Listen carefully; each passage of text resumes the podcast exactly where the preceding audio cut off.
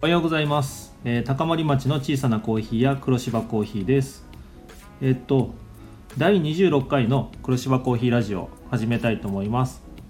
今日はですね、えーまあ、コーヒーの話はちょっと、まあ、いつものごとく少なくて今日はなしにしましてですねちょっとお知らせがありますので、えまあ、ちょっと短い間なんですけれども、えそのお知らせを、え収録したいと思います。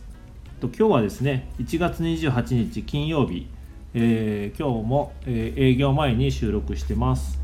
でお知らせなんですけれども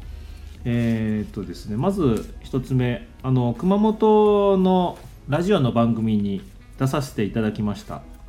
えーそれがですね、えーと明日1月29日の土曜日、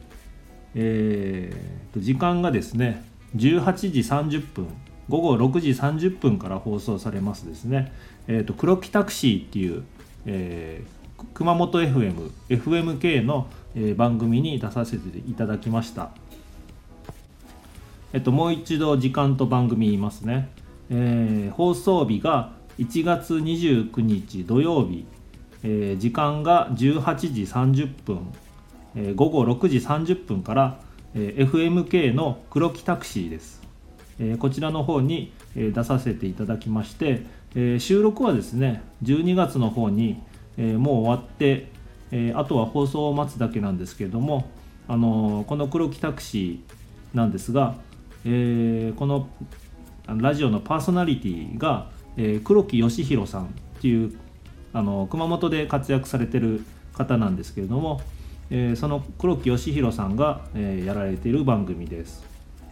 でこの黒木義弘さんなんですけども、あの熊本で、まあ、すごく有名な、まあ、ラジオのパーソナリティだったり、えーそれ以外は、まあ、ナレーションとか多分声のお仕事をやられてる方なんですが、あのすごく熊本ではあの有名な方です。最近あのうちのお店にもあのラジオを聞いてきましたっていうお客さんがたまに来られるんですけど、えーそういった方々と、まあ、ラジオの話をあのお店でするんですがそういう話をした時に必ず黒木さんの話題が出るんですよね。えーもうキャリアはだいぶ長くてあのかなり昔からラジオのお仕事をされてるみたいなんですがその昔からいろんな番組を担当されててでそのリスナーさんとの交流も結構昔はあったみたいなんですよね。で、えーまあ、ご自身もバンド活動とか、えーそういったことをやられてて、えー結構ファンとのつながりが、あのまあ、太いというかそういう機会をあのよく大事にされてる方みたいです。で、えーまあ、いろんな方から黒木さん黒木さんっていう話を聞くので、えーまあ、どんな人だろうって、まあ、私あの熊本に来てまだ4年ぐらいなので、えーそのなにあの FMK のリスナー歴はだいぶ少ないんで、えー最近になってラジオを聞くようになったんですけどもその黒木さんっていう話をよく出るので、えーまあ注意してラジオを聞いてたらまあ結構結構って言ったらあれですねすごく面白い方なんですよね。であの FM だけでも結構担当されてる番組はいくつかあって、まあ、昼のパンゲアっていう番組とあと黒木タクシーも含めて、まあ、多分あとあのいくつかあると思います。で、えーその黒木義弘さんが担当される黒木タクシーっていう番組に、えー出させていただくようになりました。えっと、番組の内容なんですけど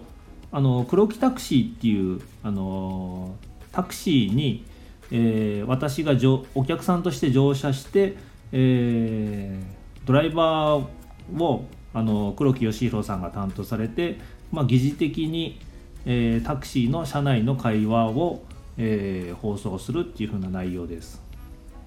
で私はあの、まあ、高森町のコーヒー屋さんとして、えー乗客として乗って、えーまあ、コーヒーとかそういう話をあのドライバー扮する黒木さんと話をやり取りするっていうような内容です。時間で言ったらあの30分番組なんですけどおそらく多分いつも話してる内容で言ったら多分10分から15分ぐらいの内容かと思います。で、えー、っとこの収録が12月の中旬ぐらいにやったんですけど、えー、まあ、ラジオに出るのも初めてだったので最初すごく緊張してたんですよね。まあ当たり前なんですけどもともと緊張しいなので、えー、そういった形で最初その収録するのに FMK のあのスタジオの方まで行ったんですよね。で、えー、事前に、えー、黒木さんと、まあ、軽い雑談みたいな感じでこんな感じで話しましょうねっていう、えー、打ち合わせをして、え、その流れであの収録しました。もうこんなんで収録するんだみたいな。本当雑談で普通に話してた中で、えー、じゃあやりましょうかっていう風な流れで収録したのであのすごくびっくりしました。えー、っとですね。で収録は、まあ、スタジオの中でやるんですけどあの、まあ、いかにもあのラジオのスタジオっていう風な感じですね。でそこで、えー、1対1で話をして収録をしました。で最初はやっぱりどうしても緊張するんですけどやっぱりあのその黒木さんがやっぱりやっぱりばっかり言ってますねさすが黒木さんっていう感じで収録が進んでてえー、向こうがすごく、あの、話も聞いてくれますし、